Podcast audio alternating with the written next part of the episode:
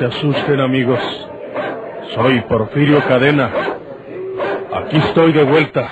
Se escuchan ya los ladridos por el cañón de la sierra. Ya comenzaron los tiros, vuelve Porfirio Cadena. ¡Vuelve Porfirio Cadena! Otra audaz y vigorosa serie campirana con el tortuoso bandido de la Sierra del Guajuco, Porfirio Cadena, el ojo de vidrio, del escritor norteño Don Rosendo Ocaña.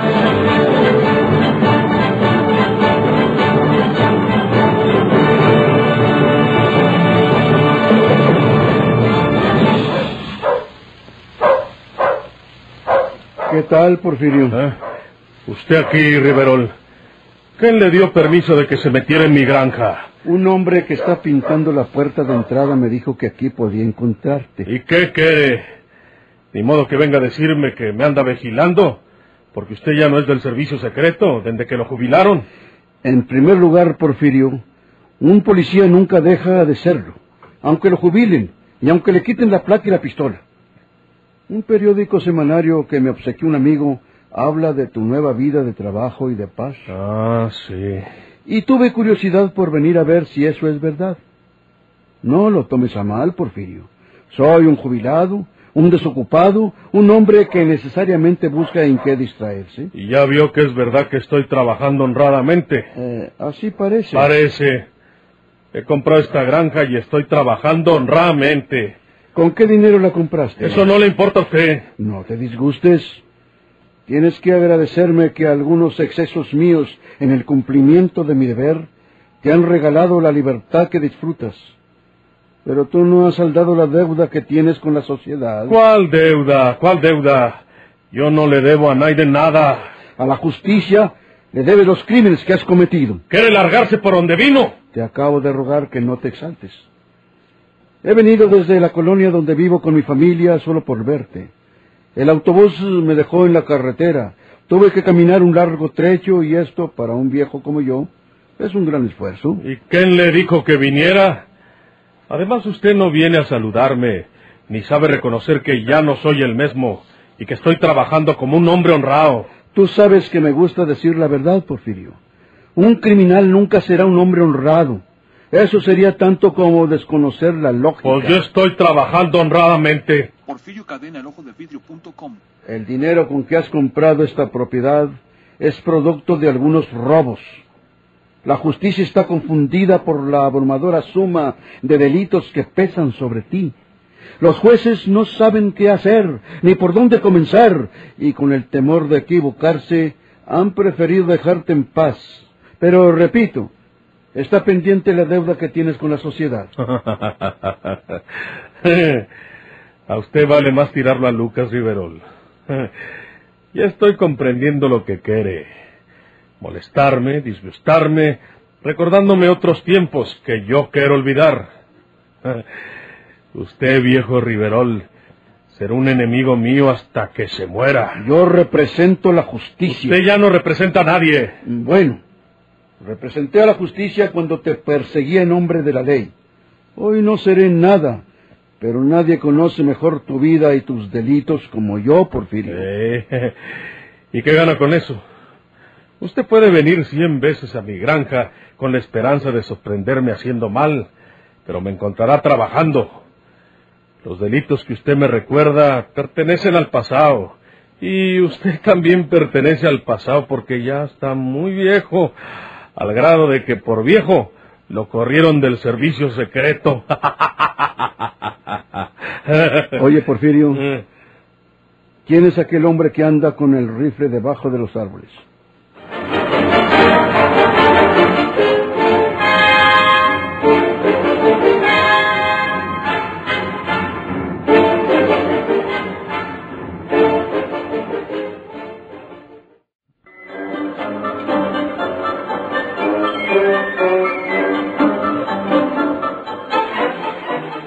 Joven Alejandro, solo por complacer a Porfirio, andaba con el rifle debajo de los árboles, haciendo que les tiraba a las palomas. Cuando escuchó la voz de Riverol, lo reconoció enseguida. Es Riverol, el tío de Silvia. ¿Qué viene a hacer aquí? No me escondo porque ya me vio y no quiero que sospeche nada. Pero no le daré la cara. Siguió debajo de los árboles con el rifle, simulando que buscaba las aves para disparar. Pero en realidad quería que Riverol no le viera la cara. Desde aquella distancia, el viejo solo distinguía su figura juvenil. Es mi hijo Alejandro. Anda tirándole a las palomas. Ah.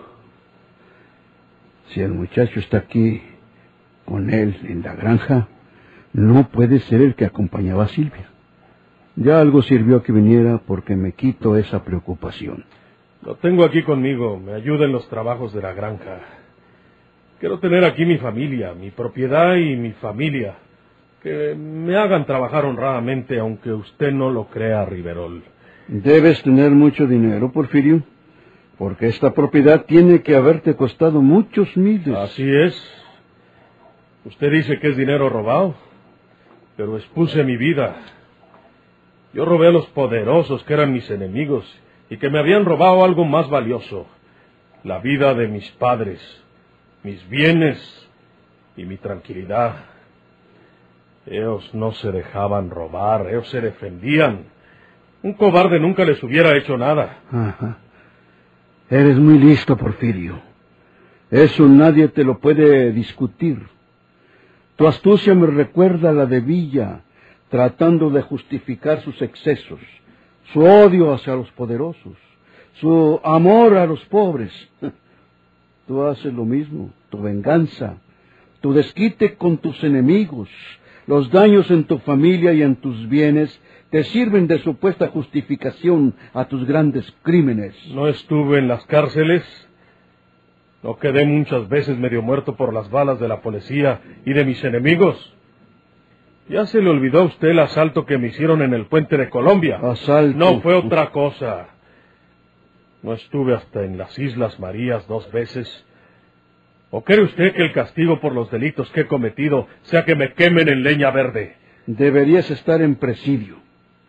Mientras no se dicte en tu expediente una sentencia absolutoria, no tienes ningún derecho a esta libertad. Afortunadamente usted no es el juez. Usted no es nada. Ya no se acuerde de mí, Riverol. Olvídeme. Haga de cuenta que los dos pertenecemos al pasado. Usted tuvo suerte porque nunca le di el balazo que lo despachara a la tumba. Y yo también tuve suerte porque usted nunca pudo darme donde me dolía. Se estremeció, ¿verdad? Es el muchacho que le tiró alguna paloma. Ya lo asustan los balazos, No, no, no, no lo creas, no lo creas. Pues el disparo de una 22 lo hizo estremecer de pies a cabeza. No pierdo la esperanza, Porfirio, de que la justicia reaccione y te llame a cuentas para que pagues tus crímenes. Y aunque estoy viejo, porque tú también lo estás. No, no ¿eh? tanto como usted. Aunque estoy viejo, quién sabe si para reducirte me busquen de nuevo. Te refugiarás en tus madrigueras si te dan tiempo, pero hasta allí iré yo a buscarte y a sacarte vivo o muerto. Sueños de un pobre viejo. Fíjese cómo le tiemblan las manos y cómo la voz parece que está llorando. Porque ya no es más que un pobre anciano. Yo estaré viejo porque los años no pasan en balde, pero todavía tengo fuerzas. Lo mismo para trabajar que para defenderme si se hace necesario. váyase, Riverol, váyase. Y siga soñando en que un día se enfrentará otra vez a su viejo enemigo, el ojo de vidrio. Dirigiéndose las últimas palabras, los dos antiguos contendientes se encaminaron hacia la salida de la granja. Porfirio no por acompañarlo, sino por asegurarse de que se marchaba. Mientras tanto, deslizándose por entre los árboles, María Eugenia se fue aproximando hacia el joven Alejandro. Has matado muchas palomas, ¿eh? No, señora, casi ni les he tirado. Será inútil gastar el parque. Eh, Yo no sé tirar y no les daría. En eso no saliste a tu papá. Porque de Porfirio siempre se dijo de muchacho que donde ponía el ojo ponía la bala. Tú eres un muchacho delicado y te conviene mejor tu empleo de banquero. Eh, Estoy de visita. Eh, Mañana lunes me voy, o quién sabe si pueda irme ahora en la noche, temprano. No platiques mm, que estuviste aquí. ¿Qué, qué quiere decir? ¿Qué pensarán en el banco donde tienes tu empleo? Si saben que estuviste visitando la granja de Porfirio Cadena, el ojo de vidrio. Eh, comprendo, señora. Tú no viniste por tu gusto, ya lo sé. Te trajo Gumaro. Gumaro, aunque sea tu padre adoptivo, no se conforma con el sueldito que ganas en el banco. Él quiere que te quedes aquí como hijo de Porfirio Cadena para que un día heredes lo que él tiene y sea rico. Porque siendo rico tú, pues es rico Gumaro también. Creo que está usted equivocada, señora. Yo no soy hipócrita. Con su permiso. Aguarda, no te vayas. Yo no soy hipócrita como Gumaro. Yo te voy a decir la verdad. Yo podía decirte que quiero tu felicidad y que te aconsejo que te vayas con tu novia y con tu empleo de banquero para que no enmugres tu vida con la de un bandido como Porfirio. Pero no lo hago ansina. Te voy a decir la verdad. Yo quiero que te vayas y que no vuelvas por aquí, porque me vas a quitar el afeuto del hombre que quiero, por el que he expuesto mi vida muchas veces y del que tengo derecho a ser heredera si un día le pasa algo malo. Eh, Ya le dije que, que hoy o mañana me marcho. Sí, pero Gumaro tratará de traerte otra vez para que te quedes una semana, luego un mes y luego para siempre. No es verdad eso que dice de mi padre. Tu padre es Porfirio Cadena. Y en cuanto a Gumaro, él mismo me lo dijo. Cuando Porfirio fue a recibirte, Gumaro y yo estuvimos hablando de ti y me lo dijo. Quiere que te vayas acarenciando aquí, porque Ancina se lo prometió a Porfirio. No te descuides, muchacho, porque un día te quedas aquí para toda la vida. Para ser el hijo de Porfirio Cadena, un bandido llamado el Ojo de Pidio, ladrón y asesino por más señas. No quiero saber más, señora. Allá serás prove, serás un empleado cualquiera, pero poco a poco irás aprendiendo y mejorando como un hombre honrado y una persona decente al que una mujer puede darle su amor, porque una mujer de buenas familias nunca le entregará su amor al hijo de un ladrón y asesino como Porfirio Cadena, el odiado vidrio. ¿Por qué vive con él si lo odia? No lo odio, lo quiero con toda mi alma, pero lo quiero para mí sola. Soy vieja, fea y mala. Y cualquier otro afeuto como el tuyo, muchacho, me lo quitaría man que no quisiera. Y un día me enseñaría la puerta de salida para que me largara muy lejos. No lo odio.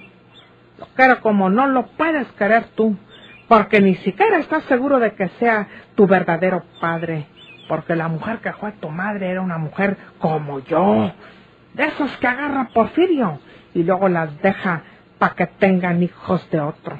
Me da usted asco cuando habla así. No te despidas de Porfirio. Vete a la carretera y agarra el autobús que te dejará en el Zócalo. Y de allí tomas otro que te lleve a tu casa. ¿Y mi beliz? Vale más que pierdas eso, muchacho. Y no que te expongas a que Porfirio te detenga aquí para toda la vida. Eh, gracias. No va para la casa. Va en dirección a la puerta. ¿Cómo se va a poner Porfirio cuando vea que se fue sin despedirse de él?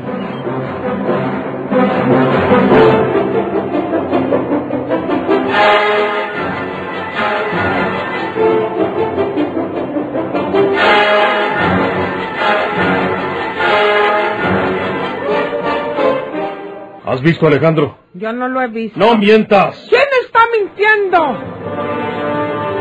El día anterior, Porfirio y María Eugenia habían tenido un altercado porque ella quería marcharse a la capital, mientras permaneciera en la granja el muchacho Alejandro. El bandido había logrado convencerla de que se quedara, pero ahora surgía otra dificultad igual. Lo he buscado por todas partes y no está en la granja, porque el hombre que está pintando la puerta me dijo que lo vino salir con rumbo a la carretera. ¿Y para qué te asustas, eh, tonto? ¡No me digas tonto! ¿O para qué te asustas? ah? Si ahí está su beliza. Quería dar una vuelta. Si se hubiera ido como creyes, eh, se hubiera llevado el beliz de sus ropas. eh. Te andas asustando diokis y echándome babas a mí. Hace como una hora, cuando yo fui hasta la puerta con Riverol, lo vi hablando contigo allá debajo de los árboles. Allá nos topamos. ¿Y qué? Te pregunté si había matado muchas palomas y me dijo que no. Y eso fue todo. ¿Ahora quieres que yo te lo ande cuidando? Mira, María Eugenia, tú no quieres a ese muchacho. Siempre has estado en contra de él y yo te conozco y sé muy bien de lo que eres capaz con tu odio. Ojalá y sea como tú dices, que haya ido a dar una vuelta. Porque si es otra cosa y mi hijo se fue sin avisarme y tú tienes que ver en él... ¿Qué? ¿Qué? Espérate. ¿Quién es? Yo, patrón. Mundo ese. Cállate la boca. Pasa, Chinto. Chinto. ¡Cállate! Dispense que le moleste, patrón. Adelante, Chinto, adelante. ¿Qué pasa? ¿Eh? Patrón, usted me dijo en la mañana que usted personalmente iba a llevar a su hijo en la camioneta cuando se fuera para México. Pero unos trabajadores que acaban de llegar de la carretera dicen que lo vieron subiendo en el autobús. Se me puso que debería avisárselo, patrón. ¿Qué te parece, María Eugenia? ¡A mí qué me importa! Retírate, Chinto. Eh, Sí, sí, patrón. Ahora vas a negar que tú tienes que ver en esto, vieja desgraciada. ¿Y yo por qué? ¡No me contestes mal! No me respondas, Ancina, porque yo te enseñaré a que me respetes con esto. ¡Ay! ¿Y por qué me? ¿Por qué no le vas a pegar? ¡Cállate! ¡Ay! Pues es la verdad. Eres un abusador y un aprovechado.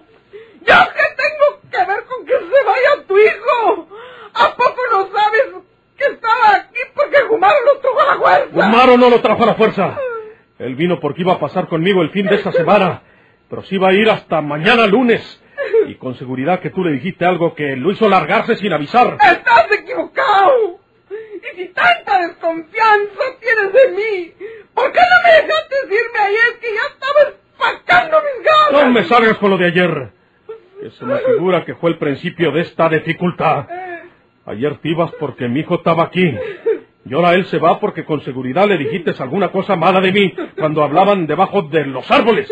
Y ahora me vas a decir la verdad o te mato a golpes. ¡Mátame, mátame!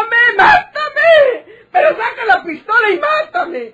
No me haga la vergüenza de recibir tus golpes. ¡Mátame a balazos para que quede solo con tu hijo y con tu chico! Voy a México. Voy a buscar al muchacho. Y tiene que decirme la verdad. Y si tú tienes que ver en esto, María Eugenia, te va a costar muy caro.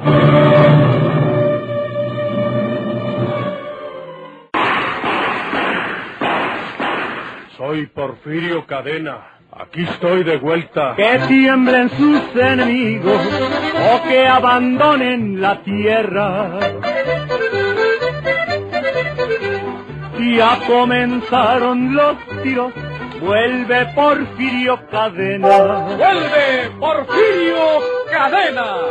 Por esta estación y a la misma hora, sigan escuchando los emocionantes capítulos de esta nueva serie campirana del borrascoso bandido de la Sierra del Guajuco, Porfirio Cadena, el ojo de vidrio. Muchas gracias por su atención.